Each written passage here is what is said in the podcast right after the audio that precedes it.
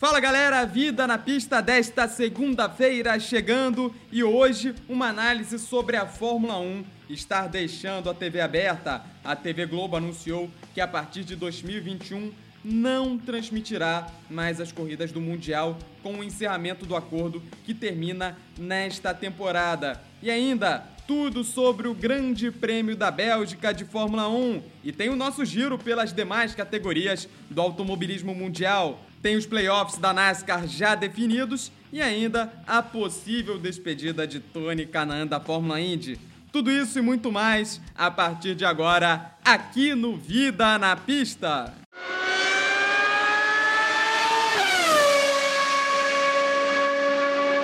E neste domingo teve Grande Prêmio da Bélgica na pista de Spa-Francorchamps. Pude comentar essa corrida pela Rádio Esporte Metropolitano, corrida narrada brilhantemente pelo querido Eduardo Silva e uma corrida mais morna do que o padrão de Spa-Francorchamps. Lewis Hamilton liderou de ponta a ponta, mais uma vitória cachapante, como bem definiu o Eduardo na transmissão. Um passeio dominical do piloto inglês que chega à sua vitória de número 89 na carreira. Faltam duas, hein? Faltam duas para bater o recorde de Michael Schumacher de 91 vitórias. E neste ano, o Hamilton também tem tudo para bater o recorde de sete títulos mundiais do alemão, um recorde que antes era visto como inalcançável, está cada vez mais próximo de ser superado pelo piloto da Mercedes. Valtteri Bottas completou a dobradinha das flechas negras, chegando na segunda colocação e Max Verstappen foi o terceiro colocado. Ali a trindade né, da Fórmula 1 atual, vamos dizer assim.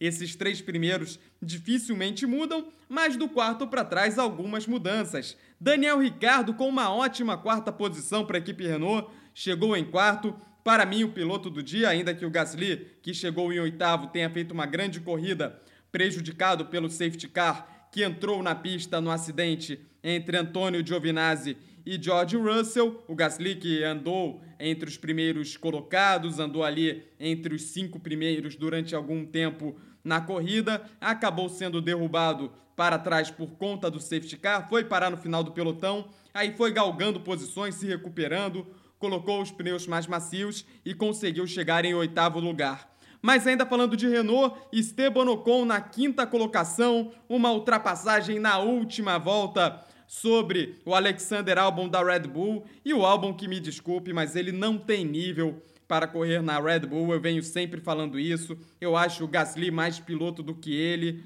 O Albon não pode, como a Red Bull, perder posição para uma Renault e sequer fazer frente ao Max Verstappen. Tá tomando um verdadeiro vareio do Max Verstappen. É um bom piloto, não está na Fórmula 1 à toa, mas eu o vejo muito mais no nível de AlphaTauri, por exemplo, do que de Red Bull. O álbum chegou na sexta posição e o sétimo foi Lando Norris. Já falei do oitavo colocado, o Pierre Gasly. Lance Stroll fechou no nono lugar e completando a zona de pontuação, Sérgio Pérez na décima colocação. Desempenho discreto da Racing Point, que já sonhou mais nesse campeonato, já esteve ali brigando para ser segunda, terceira força, mas aí teve a polêmica da Mercedes Rosa. Não sei se isso tem a ver não sei se isso pode ter, de repente, implicado em alguma mudança no carro da Racing Point que o fizesse perder desempenho, mas a verdade é que os carros cor-de-rosa não estiveram nem perto do desempenho apresentado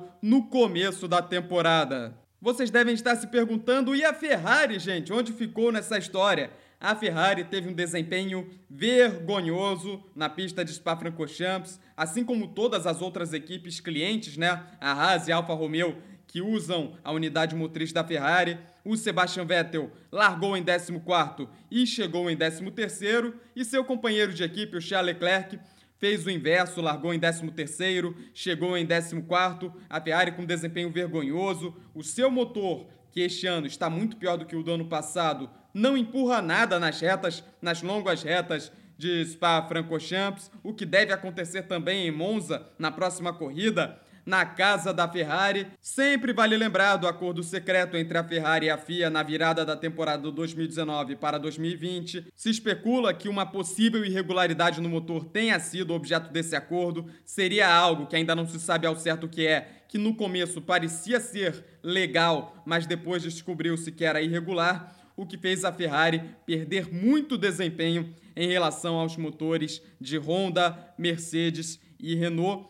Fora isso, é sabido que o projeto do carro deste ano da Ferrari, o SF1000, tem deficiências aerodinâmicas. O carro inteiro, ou seja, é uma verdadeira porcaria, não tem outra palavra. Obviamente, apontar apenas uma causa para todos esses problemas seria até leviano, é um conjunto de fatores, mas o maior deles, na minha opinião, passa pelo nome de Mattia Binotto. Ele é um engenheiro de mão cheia, competentíssimo naquilo que faz, só que ele não tem a vibração necessária para ser um team principal, um chefe de equipe. Eu falei sobre isso na transmissão da Esporte Metropolitano e reitero aqui. Eu acho que foi uma decisão equivocada da Ferrari na virada de 2018 para 2019 demitir o Maurizio Arrivabene, que era o chefe de equipe naquela ocasião. Em 2018, a Ferrari, sob a direção do Arrivabene, esteve próximo de disputar o título com o Sebastian Vettel na pista, mas acabou sendo derrotado pelo Hamilton, muito por conta de erros individuais do próprio Vettel, então acho que a demissão do Arrivabene foi injustificada e o Binotto, que era um cara competentíssimo, conhecido lá dentro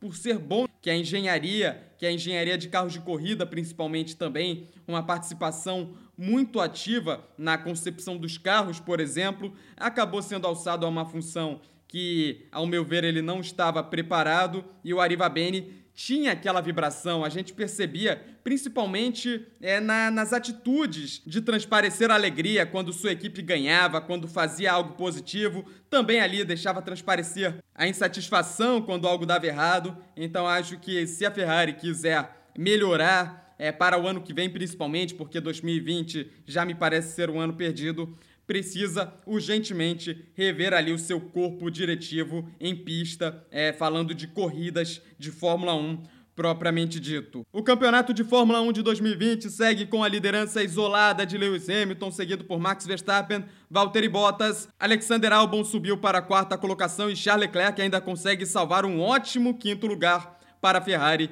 diante das circunstâncias atuais. A Fórmula 1 volta já no próximo final de semana com o Grande Prêmio da Itália no velocíssimo circuito de Monza. A largada está prevista para domingo às 10h10 da manhã. box, box, box. Agora vamos fazer uma breve análise sobre essa notícia que espantou a todos na última semana. A TV Globo não renovará os direitos de transmissão da Fórmula 1 para o próximo ano. O acordo termina em 2020 e não será prorrogado. Informação divulgada inicialmente pelo portal Meio e Mensagem, já confirmada pela emissora carioca, que encerra um ciclo iniciado em 1981 que vinha ininterruptamente desde então. A Globo chegou a transmitir corridas na década de 70, mas acabou cedendo o direito depois para Record e Bandeirantes, até 80 ficou na Bandeirantes, inclusive onde o Galvão Bueno começou a transmitir as corridas e a partir de 81 é, as transmissões e o Galvão Bueno passaram para a Rede Globo, impulsionados principalmente pelo Nelson Piquet, que se estabelecia como grande estrela da categoria. E olha, eu não quero parecer pessimista, mas o cenário do automobilismo internacional aqui no Brasil neste momento,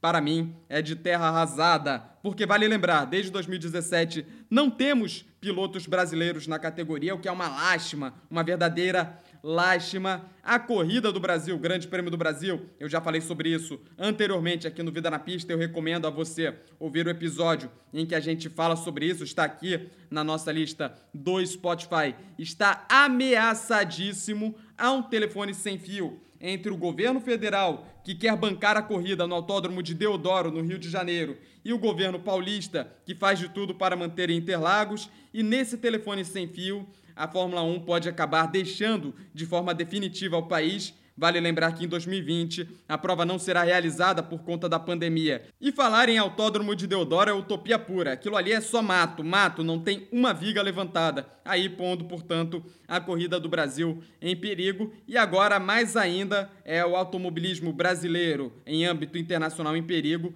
com a Fórmula 1 deixando a TV aberta e, por enquanto sem transmissão confirmada no Brasil para o ano que vem. É possível que a Fórmula 1 TV chegue definitivamente ao Brasil, já está aqui, né? A gente já tem acesso à Fórmula 1 TV mas apenas a conteúdos de corridas antigas, por exemplo, sem ainda a transmissão ao vivo, que já é disponibilizada para outros países. De todo modo, o consumidor, o fã de automobilismo, terá que desembolsar um dinheiro a mais para conseguir ter acesso às corridas, seja por TV por assinatura, seja no Fórmula 1 TV ou possivelmente no DAZN. Não sabemos como a Fórmula 1 chegará ao Brasil a partir do ano que vem, nem mesmo se chegará, para a gente ter noção da gravidade da situação. E é uma lástima, é algo triste mesmo um produto como a Fórmula 1 deixar de ser rentável aqui no Brasil. E como eu falei do caso da Ferrari, eu falo daqui da Fórmula 1 também. É impossível a gente falar essa é a causa, apontar uma causa específica, mas eu elenco aqui algumas delas. A primeira é o automobilismo deixar de ser prática esportiva aqui no Brasil para se tornar entretenimento. Antigamente, nos anos 70, 80, bastava um cidadão comum com um carro, um Dodge, por exemplo, um Opala, pintar o um número na porta dele, ir a algum autódromo, tinham vários autódromos nas cidades, ou mesmo corridas de rua, e disputar. Eu dou um exemplo, o meu pai, ele chegou a ser piloto amador, então ele tinha o Dodge, ele pintava um número ali na porta do Dodge, ia para o autódromo de Jacarepaguá correr contra a família Negrão com seus carros pintados com a marca Medley, né? Muito conhecida, marca de é, remédios, né? De farmacêuticos. E chegou até meu pai em uma dessas corridas aí realizadas em Jacarepaguá a ganhar dos, dos Negrão correndo com patrocínio, com todo o dinheiro. E meu pai, um mero piloto amador, que mexia ele mesmo nos seus carros. E hoje em dia, automobilismo, aqui no Rio de Janeiro, por exemplo, onde eu moro, não existe mais onde correr, não temos mais autódromo, Deodoro é uma utopia, cartódromos também, cada vez mais escassos, tem um ou outro cartódromo indoor que também estão para falir, os custos elevadíssimos. Se falava antigamente que automobilismo era esporte de playboy, e nesses playboys se incluíam é, classe média alta para cima. Hoje em dia, nem esse pessoal mais tem dinheiro para correr de carro, para disputar um campeonato de automobilismo. É só esporte para milionário e que, se tiverem quaisquer aspirações profissionais, precisam ir para a Europa ou para os Estados Unidos, porque não existe mais automobilismo de base aqui no Brasil. Tudo foi arrasado, os custos subiram as empresas deixaram de ter interesse em patrocinar e aqui no Brasil a gente tem um mercado tão grande de autopeças, marcas de pneu que estão aqui, marcas de carro que têm suas fábricas aqui. Claro, temos crise econômica, mas isso não justifica de certo ponto, porque a gente já passou por várias crises econômicas, até mesmo a crise do petróleo nos anos 70, e mesmo assim o automobilismo depois desse período se fortaleceu aqui no Brasil. Aí podem falar: ah, mas tem a pandemia que prejudicou tudo. Pessoal, não sejamos iludidos aqui. O automobilismo vinha em crise no Brasil desde antes da pandemia. Esse é um dos fatores. Outro fator também pode estar atrelado à cobertura midiática. É fazer o esporte virar entretenimento é positivo. Agora, ele deixar de ser prática esportiva deveria ter sido aproveitado esse entretenimento, esse boom da Fórmula 1 aqui no Brasil, com Senna, com Piquet, para incentivar o esporte. E não, ele foi vendido apenas como entretenimento, de forma que não houve essa reciclagem dos pilotos. Após o Senna, por exemplo, a gente só teve mais uma, uma geração de pilotos vitoriosos, que foi a geração do Felipe Massa e do Rubens Barrichello, e após eles, a gente não conseguiu se manter na Fórmula 1 por falta de formação de pilotos aqui. Na Europa, é claro, os europeus vão estar sempre em vantagem. Um brasileiro que vá para a Europa vai ter problemas. Eu tiro como exemplo o Pedro Piquet. Na Fórmula 3 Brasil, ele mandava. Ele ganhou de ponta a ponta a Fórmula 3 Brasil. Ninguém era melhor do que ele. Ele foi para a Europa e teve problemas para se adaptar. Ele demorou até pegar o ritmo. Hoje está muito bem, com carreira na Fórmula 2 é um dos nomes aí que tentam chegar à Fórmula 1, mas ele precisou ir para a Europa. Aqui no Brasil faltam categorias. Onde está a Fórmula Ford, a Fórmula Chevrolet, a Fórmula 3 Brasil, que cada vez definha mais Portanto, passa por aí também. O esporte foi tratado apenas, única e exclusivamente como entretenimento, ao invés de ser tratado como prática esportiva, como algo saudável, algo incentivado a se praticar e não apenas a se assistir. As empresas perderam interesse, foi ficando cada vez mais difícil de se manter, os custos foram lá para cima por conta dessa falta de apoio e a situação hoje é essa. Infelizmente, é terra arrasada do automobilismo no Brasil e não só na Fórmula 1. Na Fórmula Indy, estamos sem representantes também. A Fórmula Indy chegou a ter oito pilotos brasileiros na temporada de 2001. Hoje em dia, o Tony Canaan ainda faz algumas corridas esporádicas, ele que está no final de sua carreira, a gente vai falar dele daqui a pouco. E a nossa esperança para ter um piloto na temporada completa na Fórmula Indy é o Hélio Castro Neves, que é um piloto que está na categoria desde 98, saiu para a corrida de protótipos pela equipe Penske e quer voltar, tem a vontade de voltar. Eu torço muito para que isso aconteça, mas e os jovens, gente? Onde estão os jovens pilotos? Aquele mercado americano que era uma alternativa mais barata ao mercado europeu, mas nem lá os brasileiros conseguem chegar mais com competitividade, com força. E vale lembrar que todas essas categorias que temos aqui no Brasil com transmissão televisiva, com popularidade, Todas elas foram impulsionadas pela Fórmula 1. A Fórmula Indy era uma alternativa à Fórmula 1 nos domingos à tarde, trazida primeiro pela Bandeirantes, depois pela Manchete pelo SBT. A Stock Car sempre esteve ali caminhando lado a lado com a Fórmula 1, principalmente na cobertura jornalística. Então, sem a Fórmula 1, todas essas categorias correm risco de perder popularidade aqui no Brasil, o que vai tornar o esporte, que já foi o segundo mais popular atrás apenas do futebol aqui no país, um esporte de nicho, como vem caminhando para ser cada vez mais. E isso não é uma tendência, tanto que neste ano as corridas de Fórmula 1 bateram recorde de audiência em relação aos últimos anos a população, o telespectador ainda quer assistir Fórmula 1. O problema é que o custo vem ficando cada vez mais alto e o produto vem sendo cada vez menos rentável por conta, na minha opinião, principalmente do incentivo do esporte apenas como entretenimento e não como prática esportiva, mas é claro, existem zilhões de fatores e eu quero saber a sua opinião. Mensagem para a gente, nosso Instagram, arroba canal do Dávila, que a gente fala aqui na próxima edição do Vida na Pista. Esse assunto ainda vai render bastante, com certeza. E é claro, a gente que gosta do esporte fica no aguardo de uma reviravolta. So box, box, box. Fazendo o nosso giro pelas categorias mundo afora, teve Fórmula Indy neste final de semana, rodada dupla no circuito oval de Gateway, que pode ter marcado a despedida de Tony Canaan.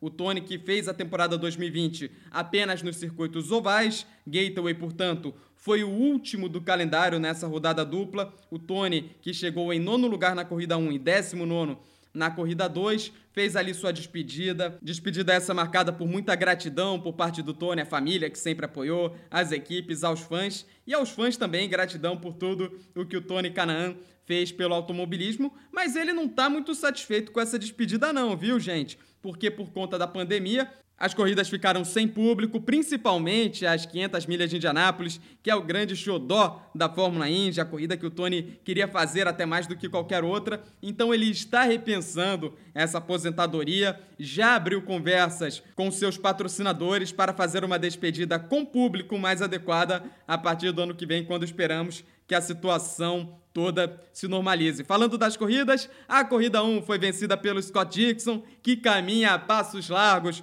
rumo ao hexacampeonato da Fórmula Indy e a corrida 2 foi vencida por aquele que pode ser a pedra no sapato do neozelandês Joseph Newgarden, o atual campeão, piloto da Penske que venceu a corrida 2, reduziu um pouquinho a vantagem do Dixon, que é só apenas de 96 pontos no campeonato, faltando aí três corridas pelo menos pela frente das já anunciadas, né? A rodada dupla, mais uma rodada dupla no circuito misto de Indianápolis e o encerramento da temporada nas ruas de São Petersburgo. O calendário ainda não está fechado, outras corridas ainda podem ser anunciadas, principalmente a rodada dupla de Mid-Ohio, que já estava no calendário repaginado por conta da pandemia, mas acabou sendo adiada de novo. Pode acontecer, pode pintar aí no calendário em uma nova data. Agora falando de NASCAR, teve no sábado a última rodada, a última corrida da temporada regular, antes dos playoffs que começam já na semana que vem. Teve vencedor inédito, William Byron, piloto do número 24, lendário carro 24, que era de Jeff Gordon, venceu pela primeira vez em sua carreira, carimbando, portanto, sua vaga aos playoffs, ele que estava em risco, né, ali na bolha de corte, lembrando que só os 16 primeiros se classificam para os playoffs. E o lendário Jimmy Johnson, sete vezes campeão, que faz a sua última temporada na categoria, ele que deve ir para a Fórmula Indy a partir do ano que vem, é esperado na Fórmula Indy, quem sabe o lendário Jimmy Johnson acabou não conseguindo se classificar para os playoffs, ele que não venceu nenhuma corrida neste ano, ele poderia se classificar ainda por pontos, mas a vitória do William Byron, que é companheiro de equipe do Johnson, acabou tirando qualquer possibilidade. O Johnson que acabou também se acidentando na corrida de Daytona, não sofreu nada, não sofreu nenhuma lesão, mas acabou sofrendo um acidente. O Jimmy Johnson, portanto, acaba ficando fora pelo segundo ano consecutivo. Estão classificados para os playoffs o Kevin Harvick, campeão da temporada regular, Danny Hamlin, Brad Keselowski, Joey Logano, Chase Elliott, Martin Truex Jr., Ryan Blaney, Alex Bowman, William Byron, Austin Dillon e Cole Custer, esses 11 classificados por vitórias, 11 primeiros colocados, portanto, classificados por terem conseguido vitórias ao longo da temporada regular, e ainda Eric Almirola, Clint Bowyer, Kyle Busch, o atual campeão, Kurt Busch e Matt de Benedetto, esses restantes, portanto, classificados por pontos para os playoffs da NASCAR, que começam já a partir da próxima semana, no próximo domingo, com a corrida de Darlington.